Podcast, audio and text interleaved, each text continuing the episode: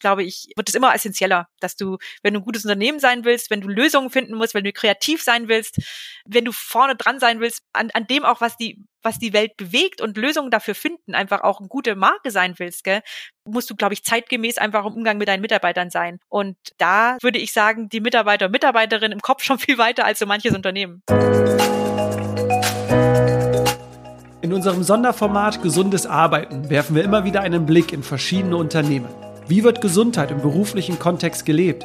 Welche Rahmenbedingungen werden gesetzt, damit Mitarbeiter und Mitarbeiterinnen ihr volles Potenzial auch ausschöpfen können? Und welchen Stellenwert nimmt das Wohlergehen der Mitarbeiter und Mitarbeiterinnen bei verschiedenen Unternehmen ein? Unser heutiges Unternehmen VD zählt zu einer der führenden Bergsportmarken und zu einem der nachhaltigsten Unternehmen weltweit mit bereits verschiedenen Auszeichnungen. Doch VD ist nicht nur ein Vorbild im Bereich Nachhaltigkeit, sondern auch Vorreiter bei der Vereinbarkeit von Beruf und Familie und in der Umsetzung einer einzigartigen Vertrauenskultur, für die sie sogar 2020 von Xing ausgezeichnet worden ist. Grund genug, sich also mit diesem Unternehmen intensiver auseinanderzusetzen. Und damit herzlich willkommen zu Rebellisch Gesund. Mein Name ist Jonas Höhn und ich bin der Gründer der Detox Rebels. Wir begleiten Unternehmen zu einer gesunden Unternehmenskultur und begeistern Mitarbeiter und Mitarbeiterinnen für den gesunden Lifestyle. Zu Gast ist heute VDs Geschäftsführerin Antje von Dewitz. Seit knapp zehn Jahren leitet Antje das Familienunternehmen mit mehr als 500 Mitarbeiter und Mitarbeiterinnen mit Sitz am Bodensee. Als vierfache Mutter und Outdoor-Liebhaberin fährt sie mit dem Fahrrad zur Arbeit und wurde als jüngste Familienunternehmerin in die Hall of Fame des Handelsblatts aufgenommen und damit als Pionierin der deutschen Wirtschaft ausgezeichnet. Mit ihrem Team, ihrer unglaublichen Leidenschaft und Motivation hat sie ihre Vision von einer menschlich, umweltfreundlichen, gesunden und wertorientierten Unternehmenskultur in den letzten zehn Jahren erfolgreich umgesetzt. Du erfährst in dieser Folge konkret, wie eine gesundheitsgerechte Arbeitsumgebung bei VD aussieht, warum VD von Lebenszeit anstatt Arbeitszeit spricht, wieso Antje sowohl von Ergebnis vor Präsenz als auch von Vertrauen vor Kontrolle überzeugt ist, wie ein positives Menschenbild bei VD die Vertrauenskultur maßgeblich beeinflusst, warum eine emotionale Intelligenz die Basis für Vertrauen schafft, wie VD seine Mitarbeiter und Mitarbeiterinnen aktiv am Unternehmen mitgestalten lässt und Vereinbarkeit von Beruf und Familie umsetzt, welche Rolle Selbstwirksamkeit, Wertschätzung und Gesundheit bei VD einnimmt, wie Führungskräfte auf dem Transformationsweg mitgenommen werden können und wieso nachhaltiges Wirtschaften keine optionale Frage mehr sein kann. Im Gespräch wirst du schnell merken, Antje sprudelt nur vor Begeisterung und Leidenschaft, die mich im Gespräch total gefesselt hat. Viele Impulse, die mich sehr beeindruckt haben und hoffentlich auch dich inspirieren und zum Nachdenken bringen. Sei also gespannt und erfahre jetzt mehr über das gesunde Arbeiten bei VD. Viel Spaß mit dieser Folge. Rebellisch gesund der Podcast von den Detox Rebels zu deinem gesunden Lifestyle. Liebe Antje, vielen Dank für deine Zeit und schön, dass du digital vom Bodensee zugeschaltet bist. Als Naturliebhaberin und Outdoor-Sportfan gibt es wahrscheinlich keinen besseren Ort am Bodensee als für dich zum Arbeiten und zum Leben, oder? Ja, das stimmt schon. Also wir arbeiten hier, wo andere Leute Urlaub machen.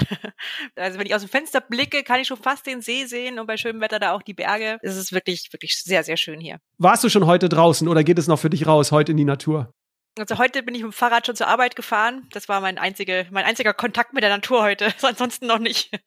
Vor kurzem warst du sogar noch im Urlaub mit deiner Familie äh, in den Dolomiten. Ich gehe also davon aus, Wandern ist so deine Lieblingsoutdoor-Sportart, oder? Also sicher eine der, der favorisierten, genau. Also da war ich nur mit meinem Mann, wir waren auf Bergtour, sechs Tage Bergtour in, in den Dolomiten und danach war ich noch mit den Kindern dann auch in Korsika. Da haben wir hau hauptsächlich geschnorchelt. Aber was, was mir am meisten Spaß macht, so wo meine Seele schwingt, ist schon so mit dem Rucksack auf dem Rücken, entweder dann im Kanu oder, oder eben zu Fuß oder ähm, mit dem Fahrrad mit einem Ziel vor Augen, mehrere Tage. Das ist schon durch die Natur und möglichst unberührt. Das ist schon mein Ding. Aber nicht nur du bist begeistert, sondern du hast auch die Begeisterung an deine Kinder weitergeben. Du bist Mutter von vier Kindern, kann man sagen. Auch die sind jetzt schon Outdoor-Sport fasziniert quasi.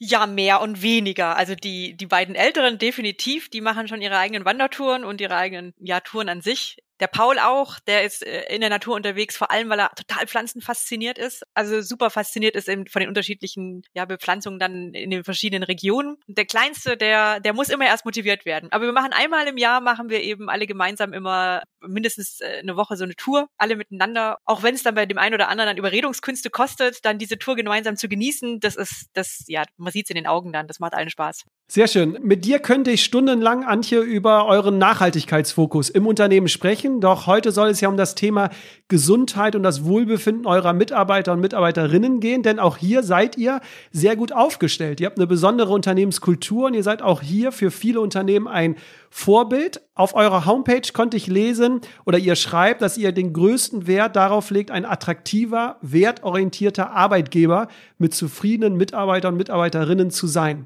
Warum ist dir dieses ganze Thema neben Nachhaltigkeit, also Gesundheit, Wohlbefinden, Zufriedenheit, warum ist dir das als Geschäftsführerin so wichtig?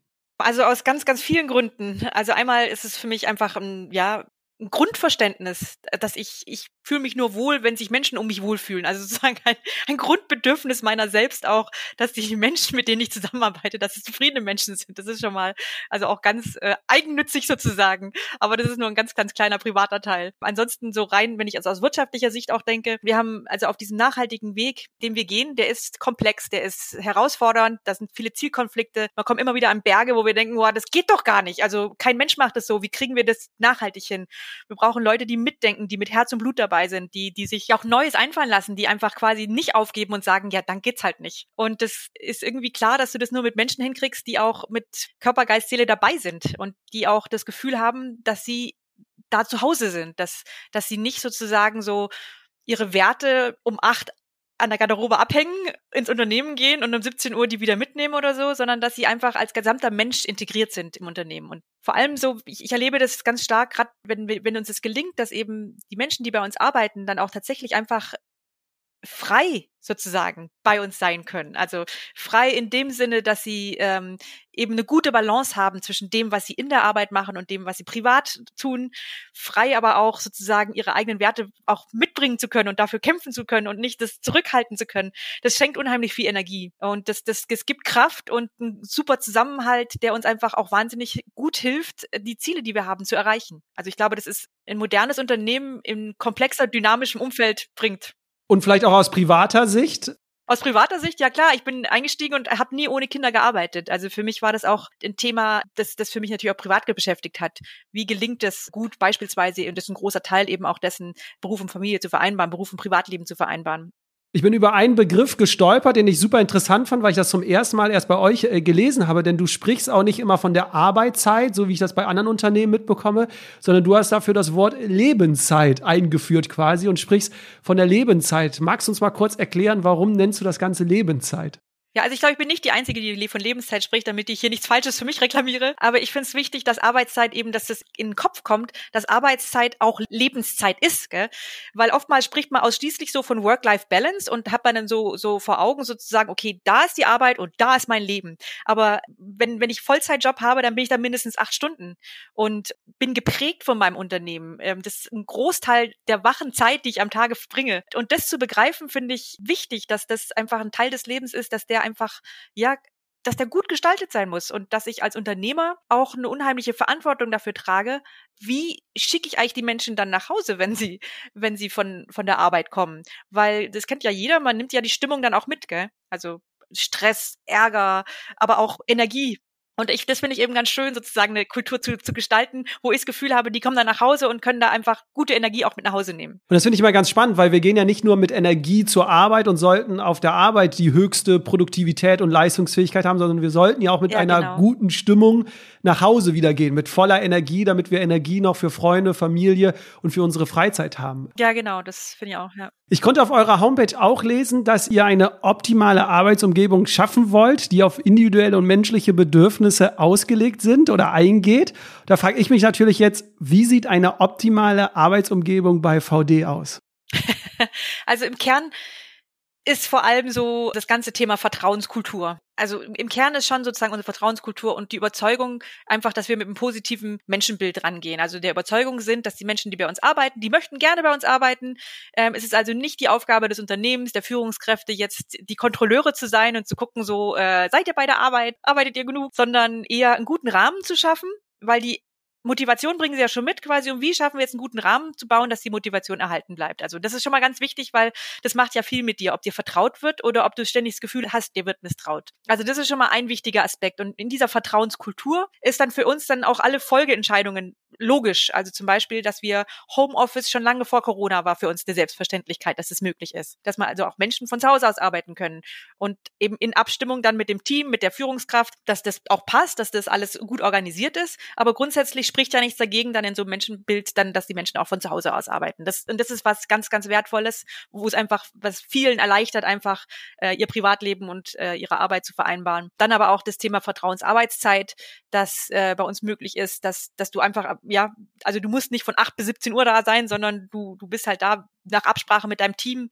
Du, du kannst einfach auch den Nachmittag dann was anderes machen, dann arbeitest du halt morgen früh länger, keine Ahnung. Also so, du bist flexibel in der, in der Gestaltung deiner Arbeitszeit. In Absprache natürlich, damit du jetzt nicht, das ist aber alles in Absprache, gell? Du bist ja kein Einzelgänger. Aber grundsätzlich, das, ich glaube, dass das wahnsinnig wertvoll ist für viele. Für mich ja auch. Also dieses Gefühl, auch noch Autonomie über sein eigenes Leben zu besitzen und nicht eben nur in so, äh, ja, von 8 bis 17 Uhr gefangen zu sein. Die Möglichkeit auch in Teilzeit zu arbeiten. Ich meine, da gibt es einen rechtlichen Anspruch, aber bei uns ist es so, dass über 40 Prozent arbeitet in Teilzeit. Also es wird sehr stark ausgeschöpft, sozusagen die Möglichkeit, ähm, auch in Teilzeit Führungskraft zu sein, ist bei uns möglich. Und, und so ergibt sich so eins zum anderen, dass einfach, dass wir, wir haben so diesen Grundsatz, wir probieren es aus, also wir, wir, wir machen es möglich. Wir ähm, Energie da, wo Energie fließt.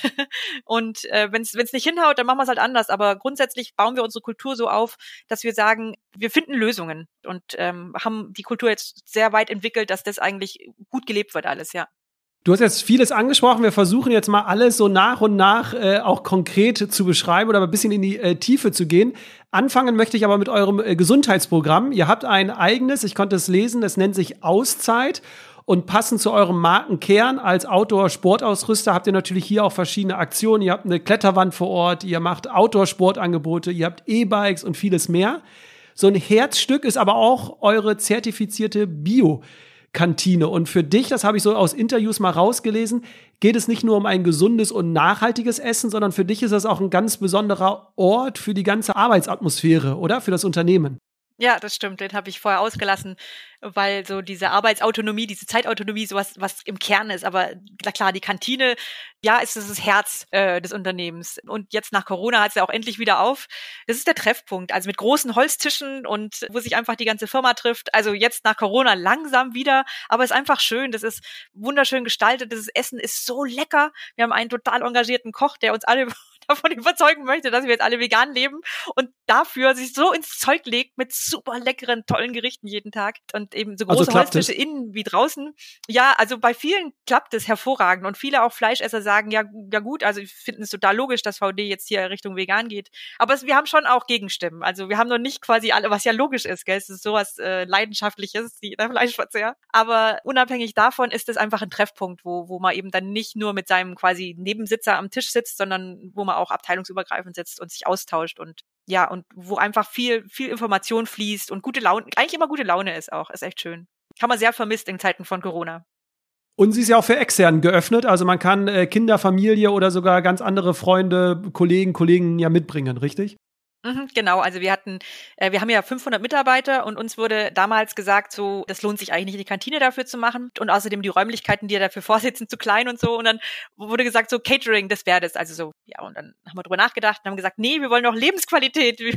Und dann war irgendwie für uns vom, vom Kern klar, nein, wir möchten frisch und biologisch äh, und, und regional und wir brauchen einen eigenen Koch. Und haben dann gesagt, okay, wie machen wir das? Wir können uns ja jetzt auch nicht total verschulden hier für eine Kantine sozusagen. Äh, dann öffnen wir sie für extern auch und, und versuchen eben über externe Angebote dann sozusagen auch annähernd in schwarze Zahlen zu kommen. Und außerdem ist es ja sowieso so, dass wir ein sehr offenes, transparentes Unternehmen sind und es eher als wertvoll empfinden, wenn wir dann auch Besucher haben. Und so ist unsere Kantine eben tatsächlich auch für externe Besucher dann geöffnet. Sehr schön. Also körperliche äh, Fitness spielt bei euch eine große Rolle, aber auch die mentale Gesundheit. Und ihr habt schon sehr früh, das konnte ich äh, recherchieren im Vorfeld, sehr präventiv präventiv gearbeitet und ihr versucht generell die Überstunden sehr zu reduzieren. Deine Auffassung als Geschäftsführerin ist es, dass nicht nur die bloße Anwesenheit wichtig ist, sondern es eher um die Zielerreichung geht. Wenn ich das jetzt in kurzen Wörtern mal äh, auf den Punkt bringen würde, würdest du wahrscheinlich sagen, Ergebnis vor Präsenz, richtig? Ja, ja, klar. Ich habe das Unternehmen 2009 von meinem Vater übernommen. Mein Vater hat das Unternehmen gegründet 1974 und ich war gestern auch in so einem Startup und da war das auch ganz deutlich. Der, der Geschäftsführer, mit dem ich mich unterhalten habe, der hat gesagt, ja, ja, also er arbeitet täglich elf Stunden. Das ist für ihn völlig logisch und er ist dann immer präsent und er will ja auch die anderen dazu ermutigen, da alles zu geben. Gerne. Da habe ich gesagt, okay. da waren wir auch mal. Weil, also die Kultur hat schon so ein bisschen bei uns geherrscht. Also es wurde einfach ganz viel gearbeitet und, und es war auch so ein bisschen so der Glaube, da wo am längsten das Licht abends brennt, das ist so der Held der Arbeit. Und gleichzeitig haben wir aber, äh, ähm, also so mein, mein CFO, also der unser Finanzchef, ich glaube, der hat so ja 65 Stunden Woche, 70 Stunden Woche gehabt immer. Und das war keine Ausnahme. Und gleichzeitig haben wir aber so gut wie gar keine Frauen Führungspositionen gehabt. Und in Gesprächen, warum das eigentlich so ist, weil ich eigentlich viel mehr gewinnen wollte, gerade auch in, im Zuge der Übernahme, wo wir neue Führungspositionen auch geschaffen haben, wurde mir immer wieder gesagt, so, also ich weiß gar nicht, wie ich das machen sollte. Also hier diese ganzen Abendsitzungen, das kann ich nicht, das kann ich nicht bringen. Ich kann nicht abends erst um zehn zu meinen Kindern heimkommen oder um neun oder wann auch immer. Und das wurde dann so deutlich. Und vor allem habe ich dann auch mit der Über Übernahme der Firma dann auch diese ganzen Überstunden mit übernommen. Also ich musste dann dauernd Gespräche mit der Personalleitung und Mitarbeitern führen, die irgendwie 400 Überstunden und mehr hatten. Und dann haben wir uns das einfach ganz systematisch vorgenommen und alles überlegt, was wir halt Schritt für Schritt machen können. Also dass wir keine Besprechung mehr nach 17 Uhr. Alle Führungskräfte, ähm, das, also gibt's ab und zu immer noch, wenn es halt notwendig ist. Aber da, wo es anders geht, dann eben nicht. Und dass die Führungskräfte auch Vorbilder sind, dass die dann auch nach Hause gehen. Also ich bin auch ja, habe mich auch dran gehalten. Bin auch manchmal früher gegangen, wenn ich dann keine Besprechung mehr hatte hat mich total Überwindung gekostet, weil ich dann natürlich auch immer gedacht habe, hoffentlich denken die jetzt nicht, ich bin faul oder so. Aber das hat schon gewirkt. Also gerade dieses Vorleben ist in dem Thema extrem wichtig, weil als Führungskraft oder Geschäftsführer oder so prägst du ja natürlich die Unternehmenskultur und gibst vor, was gewünschtes Verhalten ist. Und also und ich finde es schon faszinierend. Die Führungskräfte geben das auch an die Mitarbeiter und Mitarbeiterinnen auch weiter. Genau. Ja, genau. Und vor allem ist es auch in dem Aufgabenspektrum der Führungskraft drin, dafür zu sorgen, keine Überstunden zu haben. Aber die Mitarbeiter sind auch trainiert sozusagen viel mehr als, als früher, nicht quasi zu warten, bis sich alles angehäuft wird, sondern eben früh zu kommen und früh mit der Führungskraft zu besprechen, so was, wo ist, was wird jetzt priorisiert, welche Arbeitspakete delegieren wir woanders hin, was kann was kann man einfach jetzt erstmal stehen lassen. Die Gespräche, die sind jetzt eintrainiert. Also die Führungskräfte sind gut geschult drauf, äh, dass es ihre Aufgabe ist und was sie eigentlich tun können. Und die Mitarbeiter wissen auch, sie können sich jetzt nicht einfach zurücklehnen und dann sagen, hoppla, ich habe 500 Überstunden. und das klappt eigentlich ganz gut. Also wir kommen, wir kommen echt gut klar. Und es freut mich auch so, weil es so, ja, es macht so Hoffnung, gell, dass sich einfach auch durch, durch effiziente Zusammenarbeit das Ganze auch verkürzen lässt. Ja, weil wir sind ja, wir, wir leiden ja nicht drunter, dass wir sozusagen weniger Arbeitszeit haben. Dazu kommen wir gleich noch, aber ich finde ja diesen Ansatz äh, so wichtig, weil ich glaube, nur wenn wir als Unternehmen Mitarbeiter und Mitarbeiterinnen diesen Raum geben für private Bedürfnisse und Wünsche, dass dann ja auch die Energie, die Zufriedenheit kommt und auch äh, der gesunde Lifestyle überhaupt ausgelebt werden kann. Also du merkst das wahrscheinlich auch im Alltag an der Energie, an der Freude, an der Zufriedenheit deiner Mitarbeiter, Mitarbeiterin, dass sich dieser Ansatz lohnt, oder? Ja, total. Also der war schon mit sehr viel Skepsis versehen, diese ersten Schritte in diese Richtung, weil natürlich, also es war ja bei, mir auch äh, diese Frage im Kopf, ja, wie kann das denn eigentlich funktionieren, wenn jetzt bisher so viel gearbeitet wird, gell? Wie kann das denn dann funktionieren, wenn wir dann wirklich alle auf die Kernarbeitszeit gehen? Und da war auch Misstrauen da. Schaffen wir jetzt da schlechte Vorbilder sozusagen, so man kann sich jetzt zurücklehnen und so. Und ich fühle mich manchmal wie so eine Speerspitze von modernen Arbeitnehmern, weil wir ja ausgerechnet auch in der Outdoor-Branche arbeiten. Das heißt, bei uns arbeiten auch die, die auch wirklich ein reich gefülltes Privat Privatleben haben mit ganz vielen Aktivitäten. Und es gibt ganz viele eben auch Männer bei uns, die in Teilzeit arbeiten und dann, was weiß ich, freitags nie, sondern da machen sie ihre Outdoor-Bergtouren oder was auch immer. Und das war am Anfang natürlich schon so, okay, geht das auf so einer verantwortungsvollen Position? Sendet es nicht falsche Signale aus? Und eigentlich werden wir jedes Mal schon wieder aufs Neue bestätigt, nee, es geht schon. Also das, das im Gegenteil. Also die kommen gefüllt mit Energie und tollen Impulsen und hängen sich rein und schöpfen da Kraft. Ja, das macht mich sehr glücklich, dass das äh, ein ganz erfolgreicher Weg ist. Ich hoffe, dass einige da draußen, die uns äh, zuhören, das auch mitnehmen in ihre Unternehmen. Das Ergebnis vor Präsenz, das jetzt das hoffentlich durch Corona auch nochmal befeuert äh, wird. Eine andere Besonderheit, und du hast sie ja schon angesprochen, ist eure Vertrauenskultur. Du hast sie auch genannt als Kern eurer Unternehmenskultur. Ihr wurde dafür auch schon ausgezeichnet. Und äh, mich würde jetzt mal interessieren, was zeichnet denn jetzt diese Vertrauenskultur bei euch besonders aus? Also welche Werte lebt ihr und auch wie ist so dieses Miteinander? Wie kann ich mir das bei euch vorstellen? Im Kern steht dieses positive Menschenbild. Und auch im Kern steht auch, dass wir alle brauchen sozusagen. Dass es jetzt nicht äh, die Führungskraft sozusagen der Alpha-Mitarbeiter ist, der die Entscheidung trifft und, und nur auf den kommt es an und die anderen sind nicht so viel wert oder so, sondern quasi, hey, wir sind alle, wir brauchen alle an Bord und alle auf Augenhöhe äh, im Umgang miteinander. Also man merkt beispielsweise da, daran, wir haben lustigerweise, was man jetzt nicht glauben würde, eine sehr fein ziselierte Hierarchie. Wir haben Gruppenleiter, Teamleiter, Abteilungsleiter, Bereichsleiter, Geschäftsführung. Und man würde mir jetzt denken, wow, das ist ja super hierarchisch auf dem Papier ja, aber das ist vor allem deshalb, weil die Führungskräfte eben eine neue Rolle haben. Die, die sind Rahmengeber. Die sind nicht quasi Entscheider und Machtwortsprecher und Kontrolleure, sondern die sind halt die, die ihre Mitarbeiter begleiten, gut begleiten, gucken, dass die Schnittstellen gut passen, dass, dass die gut miteinander können, dass, dass die Kommunikation passt, dass die, dass, dass die Prozesse gelebt werden. Also so, die sind einfach gute, dass die Entscheidungen auch getroffen werden können. Die sind Rahmengeber. Und dafür brauchst du eine enge Führungsspanne, dann, sonst schaffst du das nicht, so, so, so Begleiter von Menschen zu sein. Und parallel dazu arbeiten wir viel in so Gremien zusammen. Und, und die Gremien, wie zum Beispiel so Supply Chain Gremium, da sitzt dann eine Führungskraft, ein Bereichsleiter neben einer Fachkraft aus, aus Controlling beispielsweise. Also da, da ist es unabhängig von, von, von den Hierarchien und interdisziplinär besetzt und die bereiten Entscheidungen vor oder treffen auch Entscheidungen aus dem Alltag. Und das brauchen wir auch, so eine Art von Kultur, weil wir in, auf dem Weg der Nachhaltigkeit so, so einfach so komplexe Entscheidungen treffen müssen so, wo es so viele verschiedene Perspektiven drauf gibt, dass du gar nicht mehr nur sozusagen aus einer Perspektive sagen kannst, ja, wir gehen jetzt nach links und dann gehen wir nach rechts, sondern du musst dir quasi alles anhören und dann gemeinsam sozusagen um die beste Lösung ringen, weil es gibt kein Schwarz-Weiß mehr. Also das ist, das ist einfach so in der Nachhaltigkeit. Da musst du um die Grauschattierung ringen und das, du brauchst also Leute, die, die aus ihrer Perspektive ihren Beitrag leisten und auch quasi mit den Verantwortung gehen, eine Lösung zu finden. Und dafür brauchen wir eben sozusagen alle auf Augenhöhe und, und das erreichen wir einerseits eben durch die neue Rolle der Führungskräfte und dann eben durch ganz viel Training sind wir da hingekommen und wir nennen das Selbstwirksamkeitstraining. Da geht es im Kern darum, dass ja Leute sich selbst besser kennenlernen, so welche Bedürfnisse treiben mich eigentlich, was bin ich eigentlich für ein Typ, wie wirklich auch auf andere, was gibt's eigentlich für andere Typen, also extrovertiert, introvertiert, fokussiert auf Fakten und Daten, der andere aber eher netzwerkorientiert und kommunikativ und also, dass man sich so ein bisschen mal reinversetzt und die Typen kennenlernt, um dann auch Vertrauen zu schöpfen. Aha, der ist anders, aber das heißt nicht, dass der doof ist oder dass er mich dauernd schikanieren will mit seiner Art, sondern der ist halt so. und aus den und den Gründen stößt das vielleicht bei mir auf, aber jetzt kann ich es einordnen. Aha.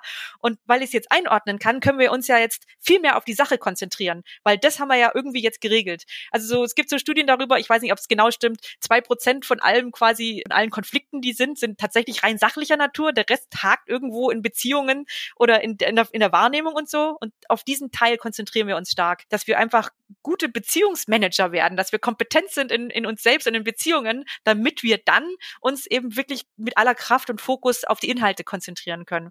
Und das finde ich einen ganz wichtigen Teil, eben diese Kompetenz auch, diese emotionale Intelligenz, die dadurch auch entsteht, als Grundlage von so einer Vertrauenskultur.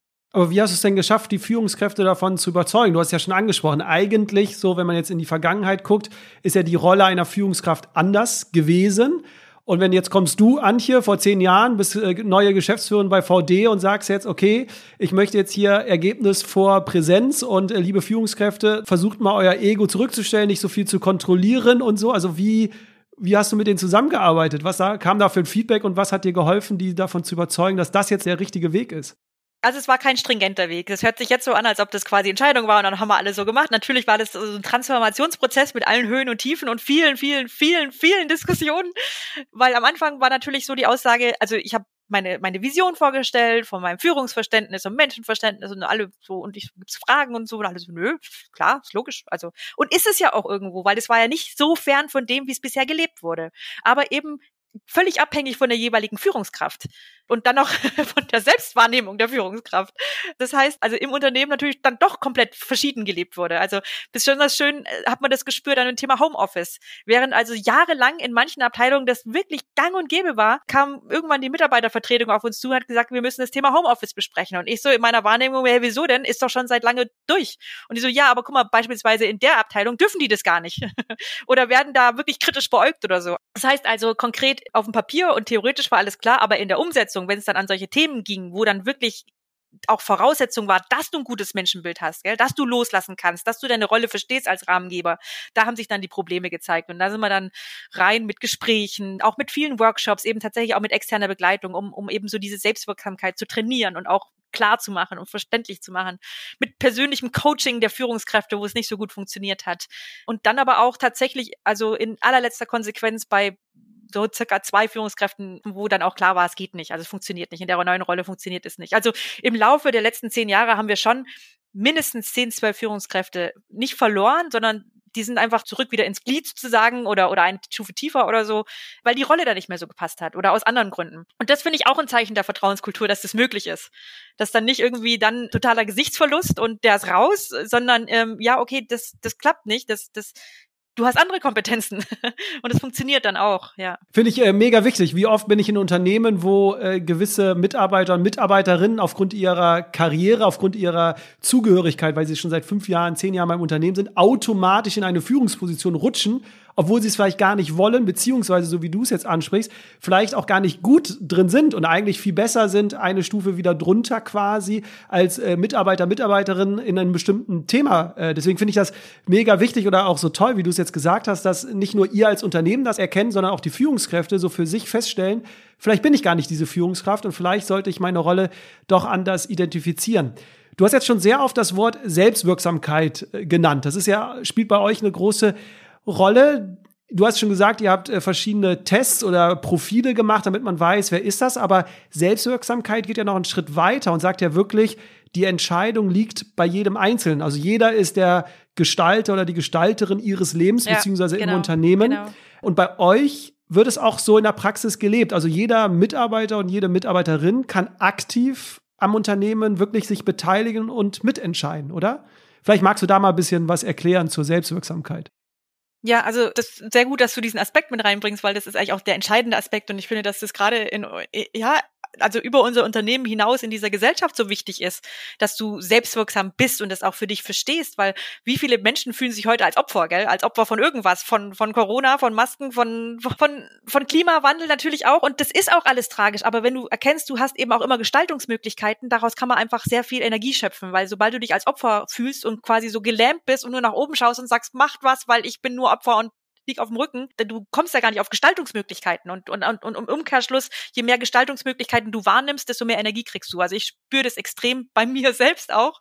Also gerade wenn ich jetzt auf Klimawandel gucke, es macht mir Angst. Also das ist was, was mich wirklich bedrückt. Also für die Zukunft meiner Kinder, für, für die Zukunft dieses Planetens und die, die Chance, die ich habe, das Potenzial, das ich habe, dass ich, ich, ich bin natürlich privilegiert als Unternehmerin, habe ich natürlich große Gestaltungsmöglichkeiten, aber dass ich die nutzen kann, dass wir einen Beitrag leisten können, gell? Das gibt mir so viel Kraft und Hoffnung und Genau, und deshalb, das ist so das Prinzip der Selbstwirksamkeit. Also erkenne, dass du nicht nur Opfer bist, sondern dass du Gestaltungsmöglichkeiten hast, auch wenn sie klein sein mögen. Das schließt den Kreis zu dem, was ich vorher gesagt habe. Das fängt schon bei den Gefühlen an, dass du nicht Opfer deiner eigenen Gefühle bist, sondern dass du deine Gefühle erkennst, die anerkennst, aber dann entscheidest, wie handelst du sozusagen. Dass du dich nicht lähmen lässt von, von deinen eigenen Gefühlen und so. Und ähm, ja, wo, wo, wo ging die Frage hin nochmal? die Frage war, dass ihr eure, man merkt so richtig, ich hoffe, die Zuhörer und Zuhörerinnen äh, hören das auch raus. Antje ist so richtig mit Begeisterung und Leidenschaft bei diesem Thema dabei. Also das schwappt quasi auf mich hier äh, rüber vom Bodensee nach äh, Köln. Ich hatte gefragt, wie sieht die Selbstwirksamkeit jetzt bei euch wirklich in der Praxis aus, weil es ja, ah, ja genau. wie können die Mitarbeiter und Mitarbeiterinnen aktiv mitentscheiden quasi? Genau, also äh, da gibt's diverseste Möglichkeiten. Also zum einen habe ich ja vorher schon so erwähnt, erwähnt, so wir haben viele interdisziplinäre Gremien, da sind Mitarbeiter auch mit drin. Dann gibt's bei uns Steps, heißt es, da reichst du Mitarbeiter Ideen ein, die recht unkompliziert umgesetzt werden können, weil wir so äh, Step-Coaches haben, dann in jeder, ähm, jedem Bereich, die dann auch mit Budget kleine Sachen auch selber umsetzen können direkt, also von Mitarbeiterideen, wenn die gut sind. Wir haben so eine Art Intranet, das wie so Facebook aufgebaut ist und da werden die Mitarbeiterideen auch gepostet und dann sieht man auch gleich, aha, wie viel liken das. Also man sieht sehr schön, wo die Energie fließt sozusagen sagen und dann trägt es dazu bei, dass sowas auch schnell umgesetzt werden kann. Aber ja, also wir haben diverse Möglichkeiten, natürlich dann auch im ganzen Sportprogramm. Da gibt's unsere Coaches, die, die auch Mitarbeiter sind, die sich dann als Coaches engagieren. Oder als so viele geflüchtete Menschen nach, nach Deutschland kamen, sind auch gleich Mitarbeiter aufgestanden, haben gesagt, hey, wie kann denn VD dazu beitragen? Also, oder über die Mitarbeitervertretung einerseits oder Mitarbeiter direkt an die Geschäftsleitung. Also bei uns gibt's einfach viele Kanäle. Weil ich, ich habe das, glaube ich, schon öfter gesagt und es ist tatsächlich so ein Leitsatz von mir, lass Energie da fließen, wo Energie entsteht. Und das ist natürlich total spannend, weil wenn es aus uns selber rauskommt, was aus den Mitarbeitern selber rauskommt, finde ich extremst wertvoll.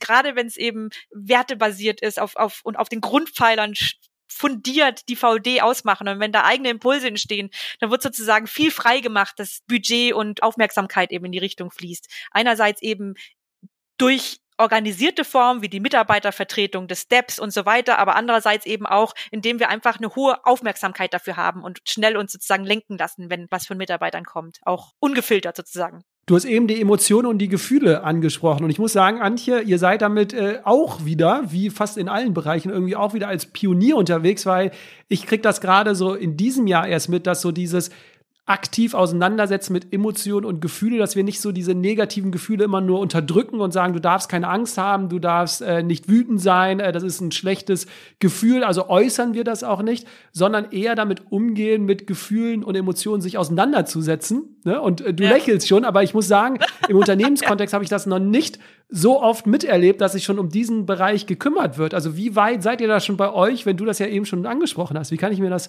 vorstellen? Ich habe ja das vorher schon so gesagt, so mit diesem, äh, dass ich davon ausgehe, dass wirklich nur ein Bruchteil der Konflikte wirklich eine faktische Basis haben und der allergrößte Teil ist eben unter Wasser, liegt in Emotionen, in Beziehungen, in, in wie nehme ich dich wahr, wie nimmst du mich wahr. Und deshalb ist für uns Emotionen äh, extrem wichtig um dann wieder mit aller Energie und allem Fokus und aller Nüchternheit uns um die Fakten äh, und um, um, um, um die Probleme, um die Probleme an sich kümmern zu können. Und das heißt, das, das gehört für mich auch zur Selbstwirksamkeit, dass du selbstwirksam bist, auch indem du sagst, du hast da, die stört da was, du, das, das stößt mir auf oder wie auch immer. Wir haben, wir haben den Begriff, ich habe da ein Störgefühl. Und deshalb lache ich, weil ähm, ich habe das letzte Mal eben irgendwo bei so einer, ja, halt so einer konventionellen Wirtschaftsrunde genannt und alle so, was hast du, hahaha, also, oder wie nennt ihr das, das ist ja lustig und so. Das kann ich mir nicht vorstellen, ähm, dass, dass, wir, dass wir das bei uns im Unternehmen machen. Und da muss ich so grinsen, weil das war für mich gar nicht mehr so, so, als ich dann drüber nachgedacht habe, ist mir das schon klar geworden, weil hätten wir vor zwölf Jahren gesagt, ich habe ein Störgefühl bei uns im Unternehmen, hätte wahrscheinlich der Nächste gesagt, du geh doch mal zum Arzt oder so, gell? Aber bei uns ist zumindest in meinem Sprachgebrauch und um mich herum ist das auf jeden Fall definitiv Sprachgebrauch weil das einfach so, so viel hilft. Ähm, und, und je öfter das verwendet wird, desto weniger Überwindung kostet es einen auch, kurz mal anzusprechen, äh, das, das, Moment mal ganz kurz, können wir mal kurz innehalten, das, irgendwie kommt mir das jetzt komisch vor. Wie hast du das jetzt gemeint? Und dann wird es aufgelöst und dann, ah, alles klar, anstatt dass es dann irgendwo hängen bleibt, sich irgendwo breit macht, im Bauch oder im Kopf oder so, bei der nächsten Gelegenheit sich dann vielleicht kommt noch was dazu und noch mal was dazu und schon äh, bildet sich da äh, ein Fundament eines Konflikts heran, der einfach so unnötig ist. Und äh, es gibt einfach auch die Chance, wenn du so früh einfach dich äußerst und sagst, stößt mir komisch auf oder oder äh, keine Ahnung, ich fühle mich da so und so, dass du dass du den anderen so viel Chancen gibst, dich kennenzulernen, gell, und auch Rücksicht zu nehmen. Das ähm, ja, es hilft einfach ungemein im im im täglichen Doing. Und meine Erkenntnis ist, je mehr Emotionen tatsächlich auch Raum bekommen, desto desto fokussierter kann man sich um Inhalte kümmern. Ja, Nee, finde ich schön, die Idee in einem Meeting auch mal anzusprechen, dieses mit dem Begriff äh, Störgefühl ist ein äh, toller Impuls, kann man natürlich aber auch nur ausleben, wenn wirklich die Kultur das ja auch äh, zulässt, weil ja. sonst wird man wahrscheinlich auf solche Reaktionen stoßen, wie du es äh, in einem anderen Meeting äh, gekommen bist. So, oh Gott, äh, wie kann man das im betrieblichen Kontext nennen? Du hast mir im Vorgespräch gesagt, ihr forscht sogar an eurer Vertrauenskultur, also ihr versucht das irgendwie messbar zu machen. Magst du uns da mal was erklären? Du hast mal irgendwie gesagt, ihr forscht jetzt an dieser Vertrauenskultur oder wollt sie mit Kennzahlen irgendwie messbar machen? Also wir haben vor, ich glaube inzwischen ist es schon fast fünf Jahre her, haben wir ein Projekt mit äh, der Uni St. Gallen gemacht, also über ein halbes Jahr, Jahr, um Messungen zu machen sozusagen. Kann man den Aufbau von Vertrauenskultur messen, kann man auch messen, dass, also wir haben das über einen Zeitraum dann gemacht, kann man messen, dass es eben mehr wird sozusagen. Und es wurde an, äh, also bei Führungskräften und Mitarbeitern gemessen an zwei Komponenten sozusagen Vertrauen in den Goodwill und Vertrauen in die Kompetenz des Unternehmens, der Führungskraft. Und so das Ergebnis war dann so, also ja, lässt sich messen, lässt sich auch messen, dass es mehr wird und lässt sich auch bemessen, dass wir schon da recht weit sind sozusagen. Und es hat aber auch äh, einige spannende Sachen beinhaltet, nämlich zum Beispiel, dass es sogenannte Vertrauer gibt, äh, Menschen, die einfach mit so einem ganz tollen Urvertrauen ausgestattet sind, die Vertrauen bestärken können, verstärken können, weil sie selber wiederum so vertrauenswürdig auch erscheinen und so ein positives Menschenbild sozusagen positiv wieder zurückspiegeln. Und dass wir in den, äh, also damals eben quasi so die Mitarbeiter, die wir zu, zuletzt rekrutiert haben, dass das vor allem, dass wir da vor allem sehr viele Vertrauens, also so, so Vertrauer rekrutiert hatten. Das heißt also, dass eine Kultur dann wiederum Verstärker sozusagen anzieht und sich von innen dann verstärkt. Das fand ich eine super spannende Erkenntnis. Und ähm, was ich auch spannend fand, war der ganze Forschungshintergrund, den ich dann auch so mitbekommen habe und die uns vermittelt haben. Weil es heißt ja oft sozusagen, Vertrauen, es kann ja auch naiv sein, dass du jemandem vertraust oder so. Oder dass Menschen mit einem hohen Vertrauenslevel, dass die vielleicht naiver sind als Menschen mit weniger Vertrauen. Weil die sind ja so rational und die gehen erstmal vom Schlimmsten aus, weil sie dann vielleicht besser abwägen können, ob es jetzt passt oder nicht. Und so die Forschung hat wohl, das war jetzt nicht bei uns im Unternehmen, das war quasi nur der Background, zeigt wohl, dass Menschen mit viel Vertrauen, dass sie, glaube ich, messbar bessere Entscheidungen treffen, wenn es auch nur graduell ist, wie auch immer, weil sie eben mit so vielen Menschen im Kontakt sind, dadurch ein gutes Menschenkenntnis auch aufbauen, weil sie ja einfach so auf Menschen auch zugehen, als wenn jemand sich immer komplett zurückhält und sagt, oh nee, also der ist dann eher in Gefahr sozusagen, so ein negatives Menschenbild dann auch bestätigt zu bekommen sozusagen, weil er sich ja eh schon zurücknimmt und, und Misstrauen ausstrahlt.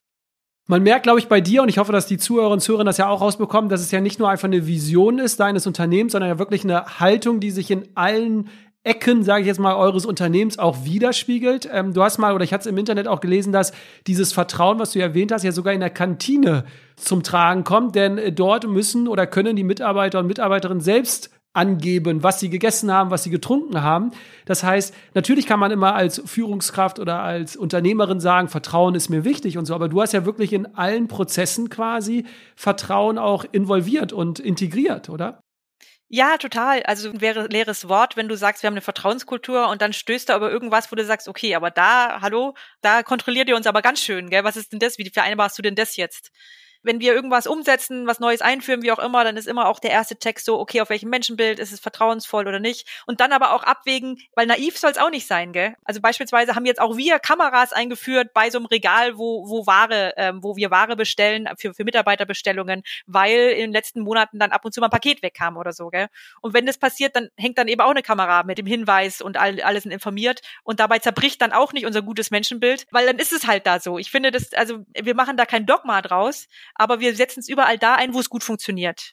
Jetzt waren wir sehr konkret, Antje. Ich würde jetzt sozusagen wieder rauszoomen und ein bisschen kurz noch mit dir übergeordnet einmal kurz über die Unternehmenskulturen äh, sprechen. Denn ich glaube, dass viele Unternehmen sich ja aktuell die Frage stellen, können wir uns das überhaupt leisten mit Gesundheit, Nachhaltigkeit, Vertrauenskultur und, und, und? Und da meine Frage an dich wäre nicht eher die Frage, können sich die Unternehmen das überhaupt noch leisten, nicht auf Wohlergehen, Vertrauen, Nachhaltigkeit zu achten. Wie ist da deine Antwort? Also, also Nachhaltigkeit im Sinne von, von nachhalt, also von, von nachhaltig Wirtschaften ist für mich sowieso was, was für mich reingehört, weil für mich ist nachhaltiges Wirtschaften nichts anderes, als dass ich die, über, die Verantwortung dafür übernehme, was ich anrichte. Also ich trage dafür Sorge, dass ich mit meinem Wirtschaften eben nicht Mensch und Natur schade, ausbeute, schädige. Und ich finde, das, das ist gar nichts, was man sich irgendwie aussuchen darf. Das ist mir viel zu freiwillig, sondern das ist was, dass man, wo, wo sich ordentlich drum kümmern muss als Unternehmer oder Unternehmerin. Und bezogen auf die Kultur eines Unternehmens ist es natürlich ein ganz, ganz wertvoller Treiber auch für äh, sinnstiftendes Arbeiten. Und das ist extrem hoch angesagt nicht nur bei der Generation Z, sondern auch immer stärker in allen, also ich würde sagen in allen Generationen angesiedelt, dass, dass Menschen einfach Sinn erfüllt einen Beitrag leisten möchten, dass sie, dass sie sich umschauen und sagen, ich möchte nicht so gerne im Unternehmen arbeiten, wo ich das Gefühl habe, denen ist scheißegal, was auf dieser Welt passiert, sondern ähm, ich arbeite da, wo ich das Gefühl habe, hey, ich kann zur Lösung beitragen. Und das Ganze drumherum sozusagen mit Work-Life-Balance und gutem Essen und also Work-Life-Balance finde ich noch noch was, was, was ich auch so als Grund, also ich glaube, darauf kann ein Unternehmen langfristig nicht mehr verzichten, weil auch Corona hat es nochmal bestärkt, dass Menschen begreifen sozusagen so, ja, die ja das kennengelernt haben, Homeoffice, das Thema, wie wertvoll Privatleben auch sein kann, gell? weil manche waren ja schon so ein bisschen abgespalten in das ist meine Arbeit, das ist mein Privatleben.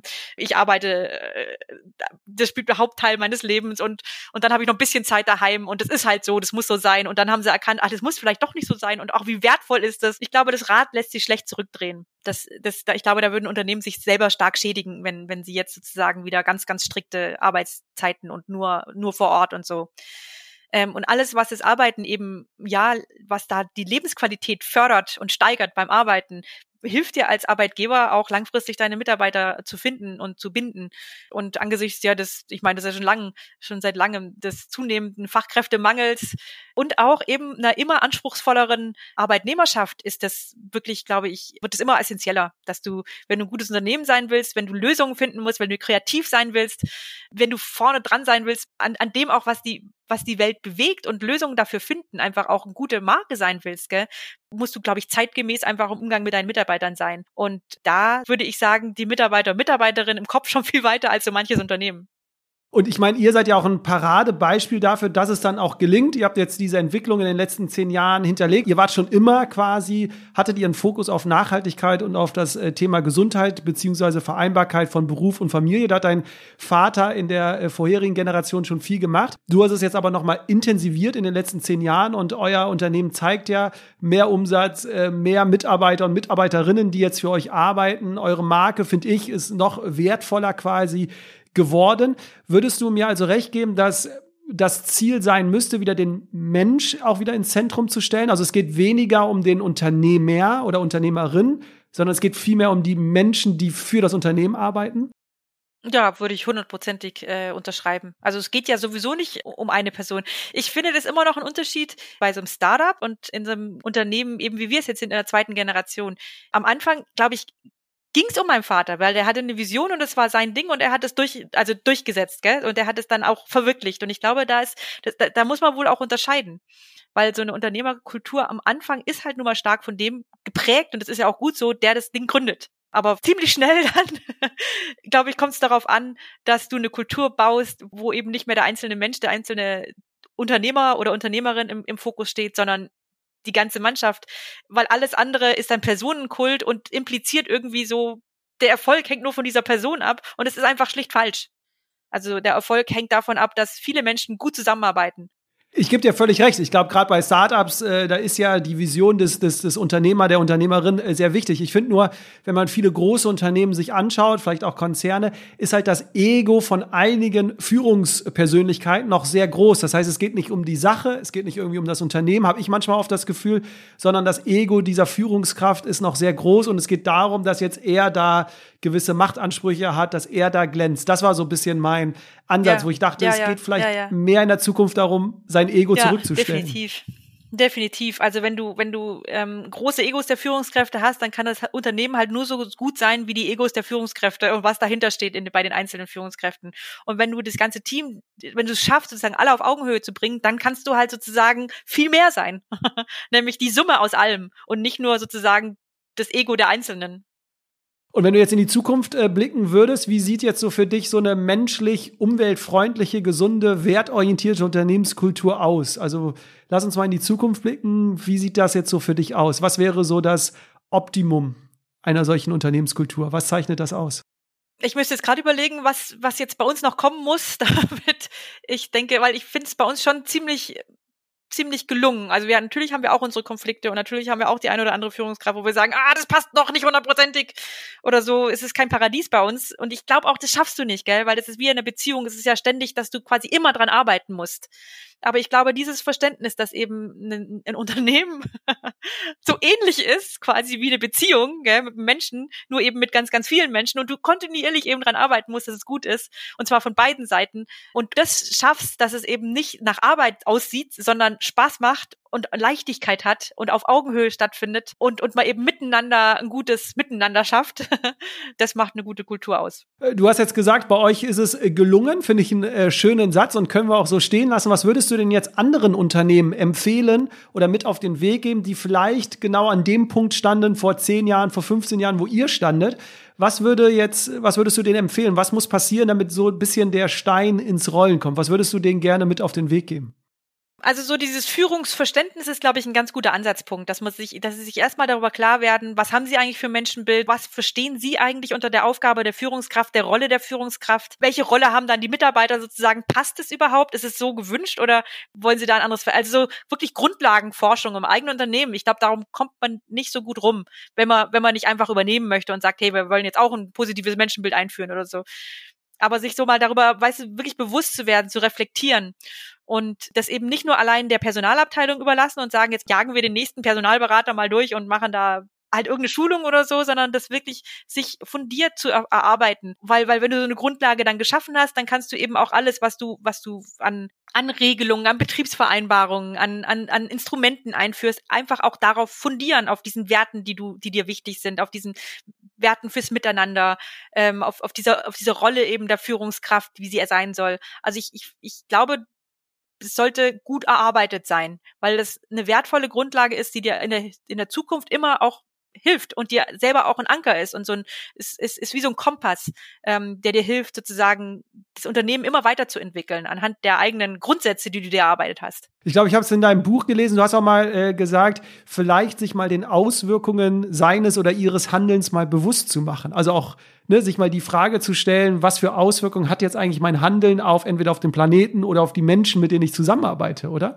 Ja, das ist, also das geht über die Kultur noch hinaus. Das ist sowieso das, was ich ähm, ja denke, es müsste jedes Unternehmen machen. Also eben nicht nur eine finanzielle Berichterstattung, sondern eine nicht finanzielle Berichterstattung. Also letztendlich ein, ein Managementsystem, ein Reporting-System sich anzuschauen und, und das, das durchzuführen. Also die Gemeinwohlökonomie, die Gemeinwohlbilanz ist dafür perfekt beispielsweise, dass man sich einfach von in, in den allen Perspektiven, wie, halte ich mich gegenüber den Mitarbeitern sozial, ökologisch, demokratisch, wie mache ich es gegenüber der Gesellschaft, den Lieferanten, den Geldgebern, und so weiter.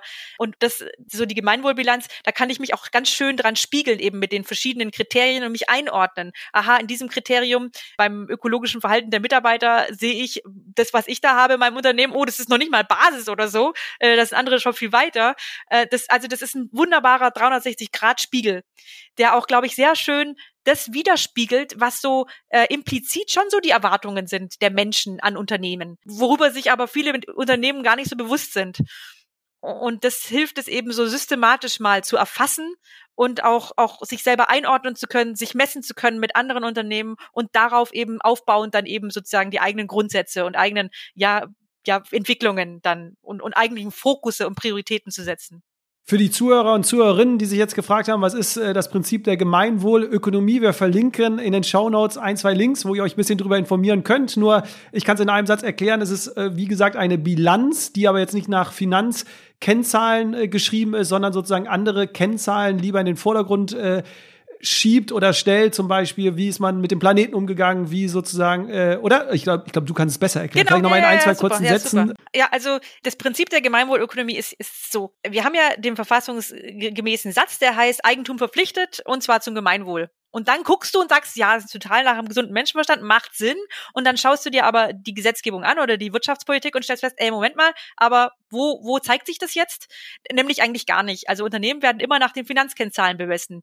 Ob das in der Steuergesetzgebung ist, ob das bei Ausschreibungen ist, wie auch immer. Also es spielt nie, nie die Rolle sozusagen, wie halte, verhalte ich mich denn sozial und ökologisch? Weiß ich denn, was ich tue?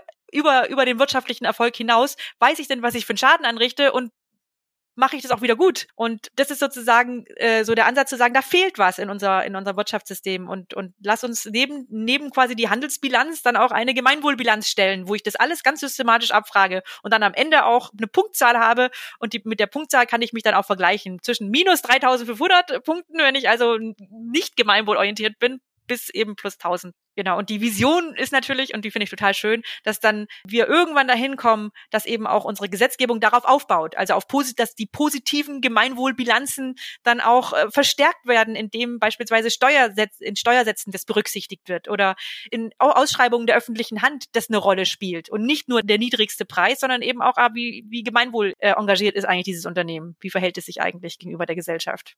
Ihr macht das ja auch schon ein bisschen länger. Ihr glaubt, ihr macht das schon seit mehreren Jahren, ne? Führt ihr das schon ein? Also ich glaube seit 2013, glaube ich auf diesem Weg zur Nachhaltigkeit war eins schnell, ganz schnell klar, und das ist also einfach ein bisschen schizophren. Es ist wahnsinnig schwer, Verantwortung so ganzheitlich zu übernehmen. Also auch in den Lieferketten, und darüber haben wir ja gar nicht gesprochen, aber auch die Produkte nachhaltig zu gestalten.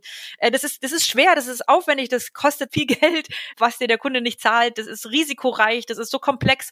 Und irgendwie ist es doch schizophren, dass es so viel einfacher ist, Verantwortung zu vermeiden, als sie wahrzunehmen. Und in dieser quasi so äh, Fassungslosigkeit darüber, wie doof das eigentlich ist, habe ich die Gemeinwohlökonomie kennengelernt und die Gemeinwohlbilanz. Und ich finde das einfach eine schöne Auflösung, wie, wie es einfach sein, als besser sein könnte. Damit einfach nachhaltiges Wirtschaften nicht so eine Königsdisziplin bleibt, die so Pionierunternehmen machen, sondern dass es einfach ja in die Breite kommt als Aufgabe von einem Unternehmen, also als ganz ja quasi vorgeschriebene Aufgabe. Wir kommen jetzt so langsam äh, zum Schluss. Ich habe noch äh, zwei Fragen an dich, äh, Antje. Eine ist ein äh, bisschen persönlicher, weil ich meine, du bist Mutter, du bist Ehefrau, du bist Geschäftsführerin. Man merkt auch die Begeisterung, die Energie. Was ist denn so deine Ruhequelle? Woher nimmst du dir die ganze Energie für deine Familie, für die Arbeit? Was ist so dein Geheimnis vielleicht, äh, wo du dir die Energie rausziehst? Also viel in der Natur. Das ist schon so Seele baumeln lassen, rausgehen, Berge, See, Kanu, das ist mein Ding. Das ist, glaube ich, schon das meiste. Und ich glaube, dass ich davon immer stark Nutzen ziehen konnte, dass ich habe ja nie ohne Kinder gearbeitet. Also für mich war immer quasi eine Weltunternehmen, eine Weltfamilie. Und die haben ja so, also es sind auch Menschen, die mir sehr am Herzen liegen, auf beiden Seiten, aber vom Prinzip sind beide so verschieden, dass ich quasi immer auf der anderen Seite gut auftanken konnte für die andere Welt. Das hast du äh, schön gesagt. Meine zweite abschließende Frage ist, ähm, das Motto der Detox Rebels ist, wir müssen nicht immer mehr machen, sondern vielleicht einfach nur etwas anders machen, also an kleinen ja, Stellschrauben kann ich gut drehen. Sehr schön. Was würdest du dir denn wünschen, was Unternehmen oder auch Menschen zukünftig anders machen sollten?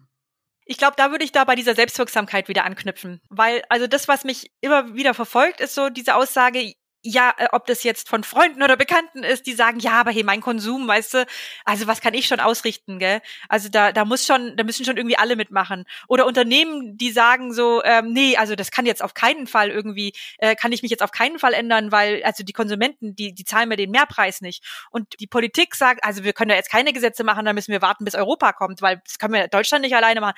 Und dann denke ich mir so, ah, und jetzt stehen wir da und schmeißen den Ball immer weiter, immer weiter. Und ich denke, also mein Wunsch ist, einfach anfangen, einfach, einfach loslegen. Da, wo du bist, an deinem Platz, an deiner Stelle, da wirksam werden. Das hast du äh, schön gesagt. Jetzt kommt der kleine äh, Werbeblock wie immer zum Ende. Du hast ein eigenes äh, Buch geschrieben. Der Titel nennt sich Mut steht uns gut, nachhaltig, menschlich, fair, mit Haltung zum Erfolg. Kann ich wirklich einem nur ans Herz legen. Habe ich auch äh, gelesen im Vorfeld. Äh, wirklich sehr spannende Insider noch drin. Wer mehr über Antje und auch vielleicht den Weg zur Unternehmerin, ähm, ja, mehr Informationen hören möchte oder lesen möchte Wer sich mehr über VD interessieren möchte, ihr habt einen YouTube-Kanal, ihr seid auf LinkedIn aktiv. Also ich glaube, überall, wo man äh, VD irgendwie findet, findet man auch äh, Stellenanzeigen, wenn man jetzt sagt, für die Anche, für das Unternehmen, für die Marke möchte ich gerne arbeiten. Und, und das fand ich ja noch ganz schön. Ja, fürs Team. Und das fand ich ja noch ganz schön, Antje. Ihr habt nämlich auch eine VD-Academy. Das heißt, ihr habt gesagt, ihr seid nicht nur ein Vorbild und Pionier, sondern ihr wollt ja auch das Wissen weitergeben. Das heißt, wie funktioniert nachhaltiges Wirtschaften wirklich in der Praxis? Und da habt ihr eine Akademie irgendwie gebildet und gesagt, ihr gebt das Wissen weiter, richtig? Genau, mhm, seit letztem Jahr. Also weil wir die ganzen letzten Jahre immer schon eben angesprochen wurden und viele Unternehmen auch schon begleitet haben, weil ganz viele Unternehmen eben und Organisationen vor dieser Frage stehen, so kann das denn funktionieren? Wir möchten ja gerne, aber wie, wie geht denn der erste Schritt und wie sieht es denn aus und worauf muss ich achten und kann es überhaupt funktionieren? Und weil das ja erstens Spaß macht und zweitens, weil das ja schon auch so unsere Mission ist, unseren Beitrag zu leisten, dass das insgesamt, dass wir nicht die einzigen sind, sondern dass das eben eine Bewegung wird und wir damit eben wirklich wirklichen Beitrag leisten, ähm, haben wir beschlossen, äh, das quasi in der Akademie weiterzugeben, dieses Wissen. Und die besteht seit letztem Jahr und begleitet Unternehmen und Organisationen quasi in der Transformation zu nachhaltigen Wirtschaften. Sehr schön. Aber ich hoffe, dass äh, die Zuhörer und Zuhörerinnen heute auch herausgefunden habt, ihr seid nicht nur, ihr steht nicht nur für Nachhaltigkeit, sondern auch äh, seid wirklich Pionier, was so Vereinbarkeit von Beruf und Familie angeht und was das Thema Vertrauenskultur angeht. Von daher, Antje, vielen Dank für deine Zeit, für die ganzen Einblicke. Also ich glaube, ich werde noch sehr davon zehren und noch äh, hier und da nochmal reinhören und wirklich nochmal die Impulse mitnehmen. Von daher, vielen Dank schon mal an dich. Sehr gerne. Hat Spaß gemacht. Und an dich, lieber Zuhörer, liebe Zuhörerin, egal wo du bist, noch einen schönen Tag, macht's gut und bleibt gesund. Bis dann. Tschüss.